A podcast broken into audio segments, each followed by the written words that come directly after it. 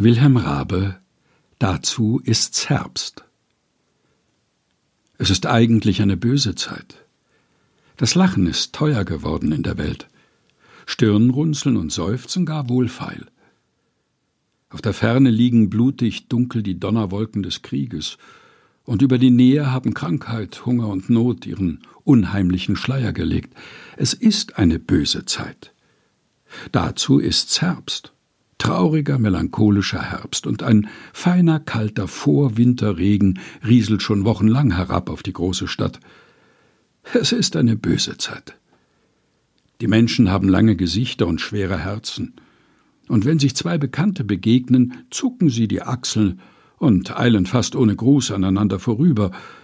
Es ist eine böse Zeit. Missmutig hatte ich die Zeitung weggeworfen, eine frische Pfeife gestopft und ein Buch herabgenommen und aufgeschlagen. Es war ein einfaches, altes Buch, in welches Meister Daniel Chotowicki gar hübsche Bilder gezeichnet hatte. Asmus omnia sua secum portans, der prächtige Wandsbecker Bote des alten Matthias Claudius, Weiland om de Lettre zu Wandsbeck, und recht ein Tag war's, darin zu blättern. Der Regen, das Brummen und Poltern des Feuers im Ofen, der Widerschein desselben auf dem Boden und an den Wänden, alles trug dazu bei, mich die Welt da draußen ganz vergessen zu machen und mich ganz in die Welt von Herz und Gemüt auf den Blättern vor mir zu versenken. Aufs Geradewohl schlug ich eine Seite auf. Sieh, da ist der herbstliche Garten zu Wandsbeck. Es ist ebenso nebelig und trübe wie heute. Leise sinken die gelben Blätter zur Erde, als bräche eine unsichtbare Hand sie ab, eins nach dem andern. Wer kommt da den Gang herauf, im geblümten bunten Schlafrock, die weiße Zipfelmütze über dem Ohr? Er ist's, Matthias Claudius, der wackere Asmus selbst. Bedächtiglich schreitet er einher, von Zeit zu Zeit stehen bleibend, jetzt ein welkes Blatt aufnehmend und das zierliche Geäder desselben betrachtend, jetzt in die nebelige Luft hinaufschauend. Er scheint in Gedanken versunken zu sein. Denkt er vielleicht an den Vetter oder den Freund Hein, an den Invaliden Görgel mit der Pudelmütze und dem neuen Stelzbein? Denkt er an die neue Kanone oder an das Ohr des schuftigen Hofmarschalls Albi Bogoy? Wer weiß. Sieh, wieder bleibt er stehen. Was fällt ihm ein? Lustig wirft er die weiße Zipfelmütze in die Luft und tut einen kleinen Sprung. Ein großer Gedanke ist ihm aufs Herz geschossen. Das große neue Fest der Herbstling ist erfunden. Der Herbstling. So anmutig zu feiern, wenn der erste Schnee fällt, mit Kinderjubel und Bratäpfeln und Lächeln auf den Gesichtern von Jung und Alt wenn der erste Schnee fällt.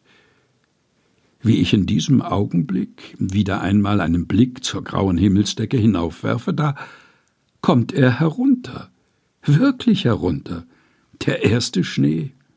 Schnee. Schnee. Der erste Schnee. In großen, wässrigen Flocken, dem Regen untermischt, schlägt er an die Scheiben grüßend wie ein alter Bekannter, der aus weiter Ferne nach langer Abwesenheit zurückkommt. Schnell springe ich auf und ans Fenster. Welche Veränderung da draußen! Die Leute, die eben noch mürrisch und unzufrieden mit sich auf der Welt umherschlichen, sehen jetzt ganz anders aus. Gegen den Regen suchte jeder sich durch Mäntel und Schirme auf alle Weise zu schützen, dem Schnee aber kehrt man lustig und verwegen das Gesicht zu. Der erste Schnee. Der erste Schnee. An den Fenstern erscheinen lachende Kindergesichter, kleine Händchen klatschen fröhlich zusammen. Welche Gedanken an weiße Dächer und grüne funkelnde Tannenbäume.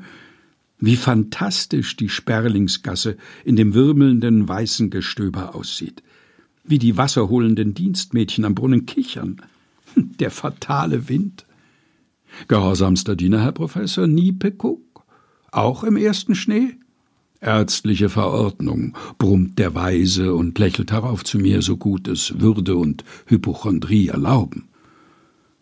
Auf der Sophienkirche schlägt's jetzt erst vier und schon fast Nacht. Vier, wiederholen die Glocken dumpf über die ganze Stadt. Jetzt sind die Schulen zu Ende. Hurra hinaus in den beginnenden Winter. Die Buben wild und unbändig, die Mädchen ängstlich und trippelnd, dicht sich an den Häuserwänden hinwindend. Hier und dort blitzt nun schon in einem dunklen Laden ein Licht auf. Immer geisterhafter wird das Aussehen der Sperlingsgasse.